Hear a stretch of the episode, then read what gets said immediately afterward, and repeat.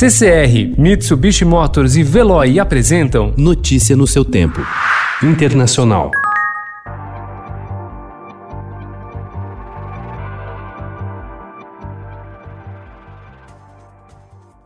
O Brasil não é o único país que decidiu retomar as atividades econômicas sem ter atingido o pico da pandemia. Outros também optaram pelo fim do isolamento rígido no momento em que o vírus mais avança. Presos entre as catástrofes econômicas e sanitária, a determinação de governos da América Latina, África e de Estados americanos, além de Rússia e Índia, aumenta o risco de agravamento da crise. Dois meses atrás, quando havia um milhão de casos confirmados de coronavírus no mundo, a recomendação era quarentena, muitas vezes com um duro lockdown e fechamento de estabelecimentos não essenciais. Nesta semana, o número de casos ultrapassou 7 milhões, com 136 mil novas infecções detectadas só no domingo, recorde em um único dia desde o início da pandemia. A ordem do dia? Reabertura.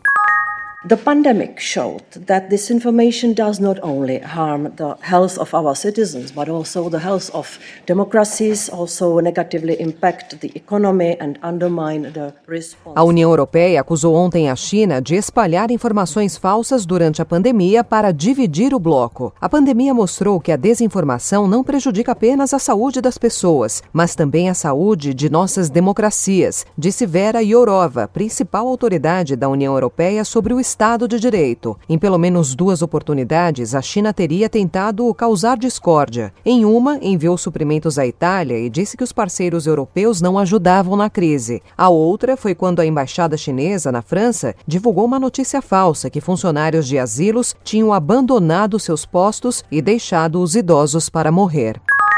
Mais de 30 anos após o assassinato do primeiro-ministro Olaf Palme, a Justiça da Suécia anunciou ontem o arquivamento do caso com a revelação de que o principal suspeito está morto. Stig Engström, conhecido por participar de grupos que faziam oposição às políticas de esquerda de Palme, morreu em 2000 aos 66 anos. Ele teria cometido suicídio. A família nega que Engström seja o autor do crime. Palme, o carismático líder social-democrata, foi assassinado a sangue frio com um tiro pelas costas em Estocolmo no dia 28 de fevereiro de 1986, aos 59 anos, quando caminhava ao lado da mulher Lisbeth após sair do cinema. Ele havia dispensado seguranças. Notícia no seu tempo. Oferecimento CCR e Mitsubishi Motors. Apoio Veloy. Fique em casa. Passe sem filas com o Veloy depois.